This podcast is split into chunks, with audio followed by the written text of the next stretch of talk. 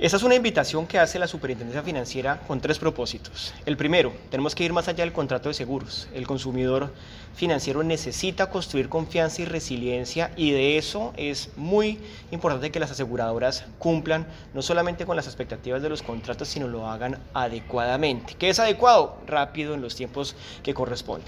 El segundo elemento, el plan de trabajo sobre eh, la sostenibilidad del SOAT.